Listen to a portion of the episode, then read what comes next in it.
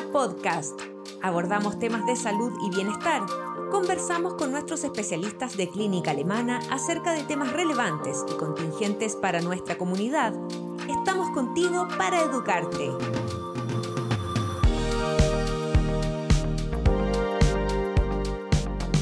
Bienvenidos a un nuevo Alemana Podcast. En esta ocasión conversaremos con María Paso Campo, psicóloga deportiva de Alemana Sport quien nos entregará tips para mejorar el rendimiento en deportes grupales. Bienvenida y muchas gracias por estar hoy con nosotros. Gracias a ti, Cote. María Paz, para empezar, ¿nos podrías explicar cuáles son las diferencias y similitudes también entre el trabajo individual con deportistas y también el trabajo psicológico en equipo? Y creo que a la base lo que tiene en común es que independiente que estén de forma grupal, habiendo dos o más personas, o de forma individual, que es el uno a uno, lo que tenemos enfrente son personas. Y más allá que en el colectivo se empieza a concebir también una identidad grupal, eh, no dejamos de ver a cada una de esas personas no solamente como el deportista que son, sino también reconociendo eso que los hace tan humanos.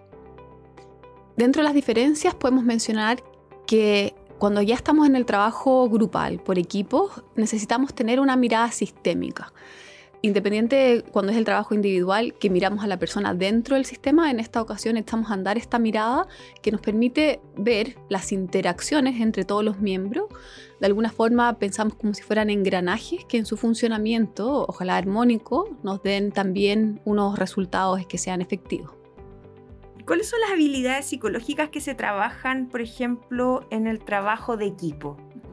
Eso va a depender según cada equipo. En distintos momentos tienen distintas necesidades, por lo tanto definimos los objetivos de trabajo según esas necesidades y a partir de estas necesidades como diseñamos un programa de entrenamiento mental por equipos. Los temas pueden ser bien diversos.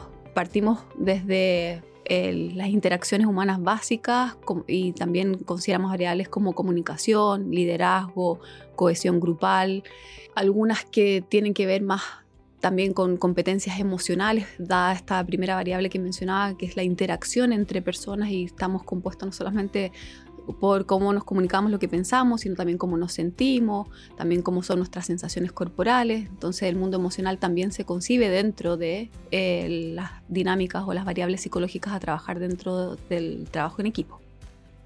¿Y qué tan importante es el trabajo psicológico? Porque quizás muchas personas se preguntarán eh, cuál es la relevancia y, cuál, y qué tanto puede influir en el rendimiento también eh, una asesoría con un profesional en, estos trabajos colectivos.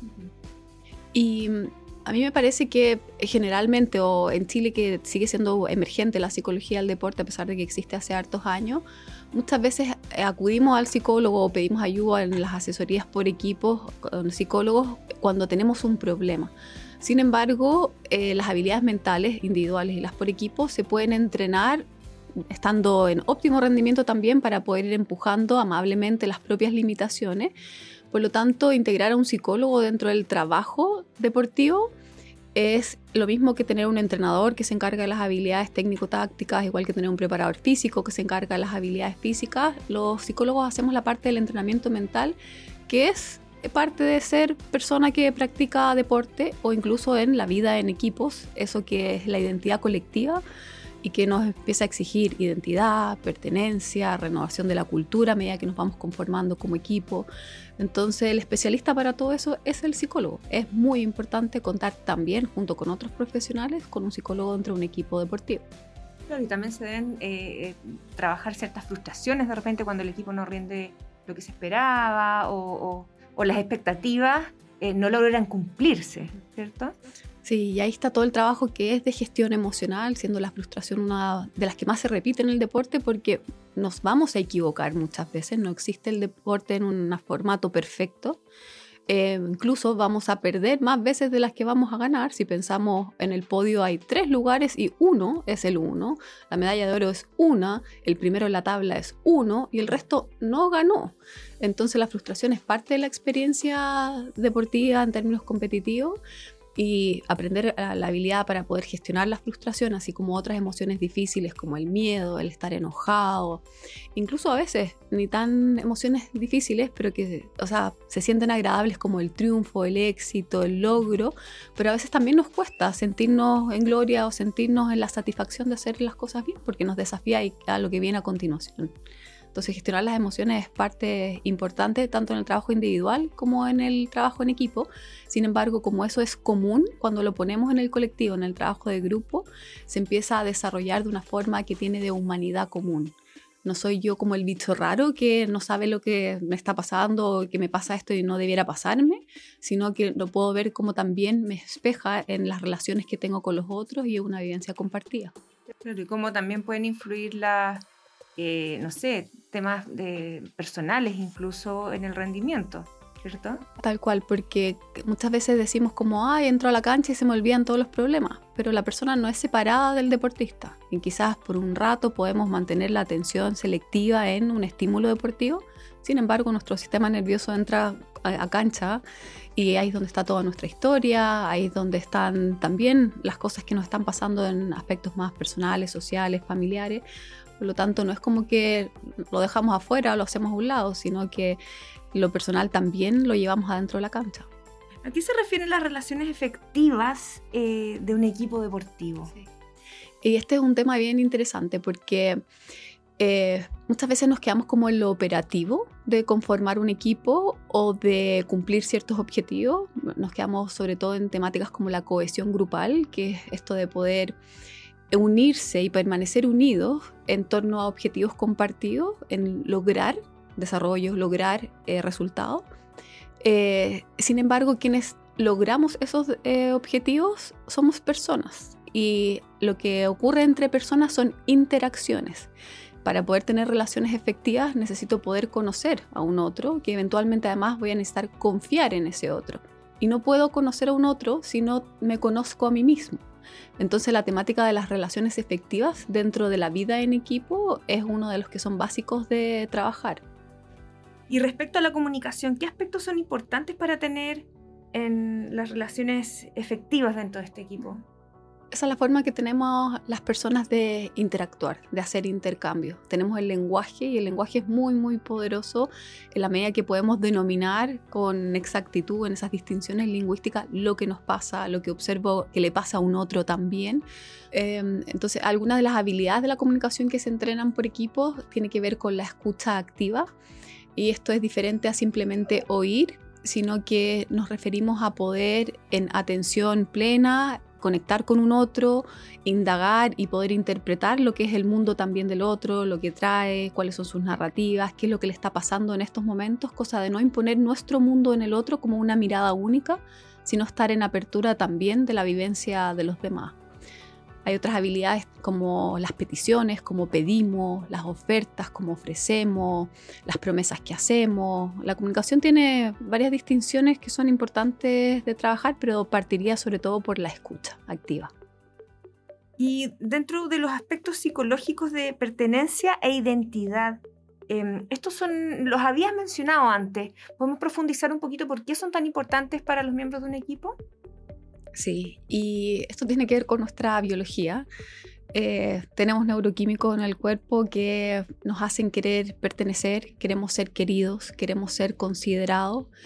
Y eso no queda ajeno a la realidad deportiva. Cuando somos parte de un equipo deportivo, queremos ser parte, queremos sentirnos en seguridad, porque teniendo a la base la posibilidad de sentirnos seguros es como podemos comportarnos auténticamente como quienes somos. Y ahí es donde reside nuestro potencial humano.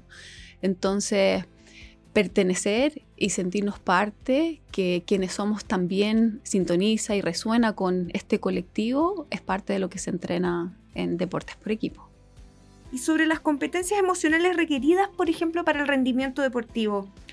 Em, ¿Cómo se trabajan en grupo? Porque quizás hay personas que, que son, que tienen un rendimiento físico muy bueno, son muy buenos en el deporte en sí, pero tienen eh, ciertas debilidades en cuanto al tema más psicológico. ¿Cómo se trabajan?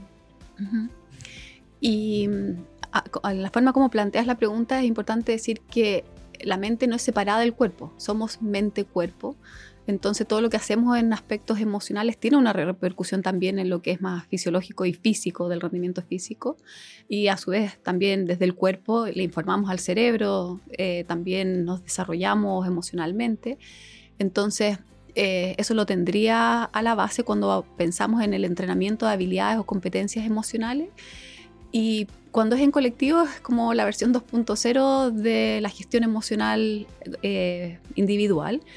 En este caso, eh, cuando es individualmente, partimos con la autoconciencia emocional, el darme cuenta de cuáles son mis emociones. Cuando es en equipo, aprendo a hacer el reconocimiento emocional en el otro después el segundo paso es la autoaceptación de mí mismo en términos de las emociones que estoy sintiendo, porque muchas veces también nos enjuiciamos bastante con tengo miedo. Ay, yo no debiera sentir miedo, eh, yo tengo que ser valiente para esto, o estoy más triste, como no, pero qué tontera, ¿cómo voy a estar triste? Y son emociones con las que convivimos, entonces la autoaceptación de mí mismo y mis emociones es en el individual, pero cuando es con el otro aprendo a hacer aceptación empática, que también es poder, desde una empatía más cognitiva, identificar aquello que le pasa a un otro. Y ahí, así pasamos, cuando es con uno, a la autorregulación emocional, que es la elección de la respuesta de las emociones. Sin embargo, con un otro, en equipo, aprendemos a hacer contención o a corregular cuando a un otro le está costando. Y así pasamos al siguiente paso que es la auto, eh, el autoanálisis, la autorreflexión, es cuando ya también desde lo más cognitivo nos hacemos las preguntas de por qué nos estamos sintiendo así, cuando se nos repiten este tipo de emociones, etcétera, con un otro hacemos la indagación. Entonces a través de preguntas le ayudamos a un otro también a poder entender, no solamente en el reconocimiento emocional, sino concebir en conceptos por qué nos está pasando. Entonces así logramos individualmente la expresión íntegra, pero a su vez cuando es con el otro esta escucha activa de la que mencionaba anteriormente.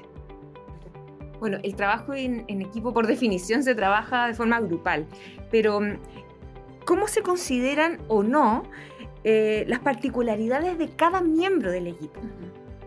Sí, y aquí es donde lo más importante son las diferencias individuales, porque independiente que el colectivo tiene una identidad y nos definimos como un equipo aguerrido que va hacia adelante o no sé, la denominación que cada equipo tenga eh, de sí mismo, eh, no dejan de participar el mundo individual de los que están ahí y cada uno tiene su ritmo, cada uno tiene sus tiempos, cada uno también, cada día está distinto. Entonces el encuadre psicológico en el trabajo de equipos es importante, donde se invita a la participación, por lo menos en el método que yo ocupo no, se, no es forzado.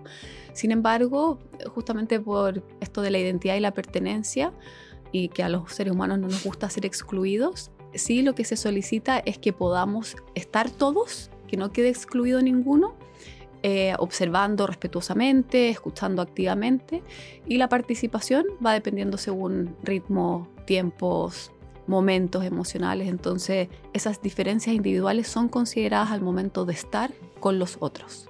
Y es importante, por ejemplo, también en este grupo, si es que no está claramente definido, buscar un, eh, liderazgo o esto va saliendo eh, naturalmente en, estos, en los juegos grupales, en los equipos.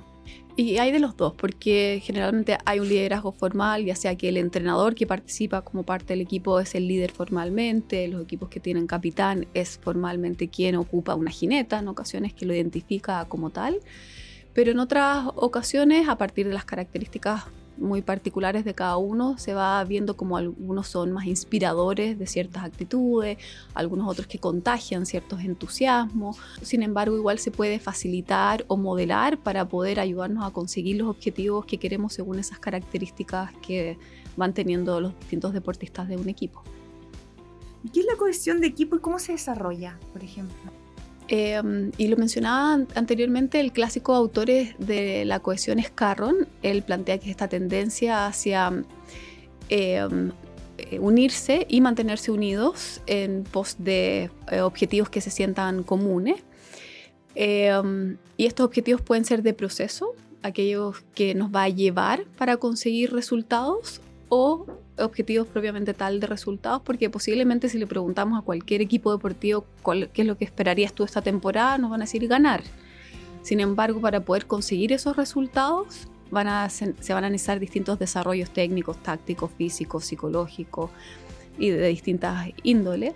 Entonces nos planteamos objetivos comunes como aquellos que son los eh, eh, objetivos de resultado. Eh, a mí igual me gusta ir un poco más allá, porque esta es como la literatura clásica y un poco salido de la literatura, pero sí me ha tocado observar bastante que equipos que dentro de esta no lógica que tiene el deporte, porque es impredecible, no sabemos quién va a ganar, o es altamente emocional, al final son personas, los, estos deportistas, eh, a mí me gusta mirarlo más allá del operativo de los objetivos y me gusta hablar de propósito.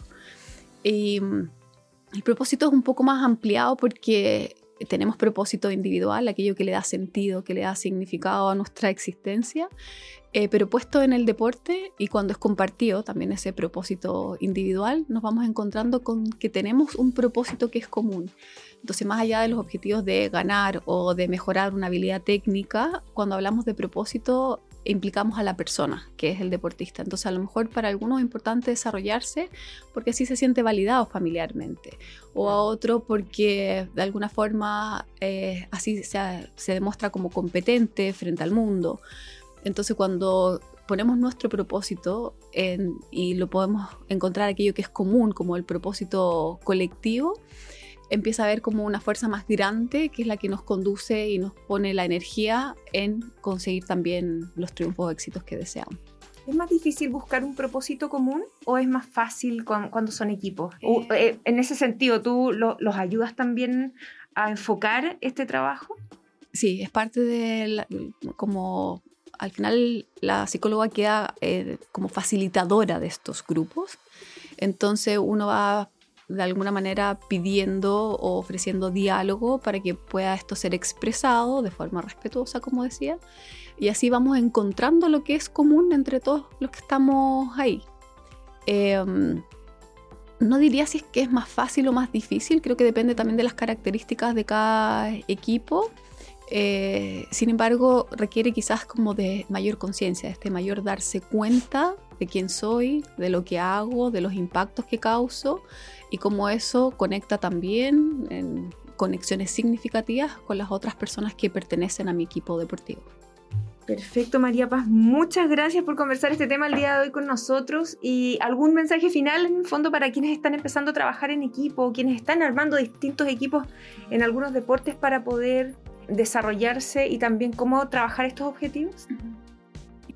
Y yo creo que al final eh, estos temas conversados recientemente y llevados a cancha eh, nos muestran que cualquier deporte en equipo tiene interacciones deportivas en ejecuciones correspondientes a cada deporte que al final son interacciones entre personas. Entonces a lo mejor si pensamos en lo simple de un pase en el fútbol, donde desde la pegada sale un balón y se espera que pueda llegar al, al control que va a hacer otro jugador, esa es una interacción humana, no solamente una ejecución deportiva. Es alguien que está en conciencia de sí mismo, dándose cuenta, en convicción o no de lo que puede hacer, intentando conectar con un otro que está del otro lado también en su propia distinción emocional y en quien tengo que confiar que va a poder hacerlo bien y que va a recibir el balón del otro lado. Y para poder confiar en alguien necesito conocer hacia alguien. Y para poder conocer hacia alguien necesito conocerme a mí.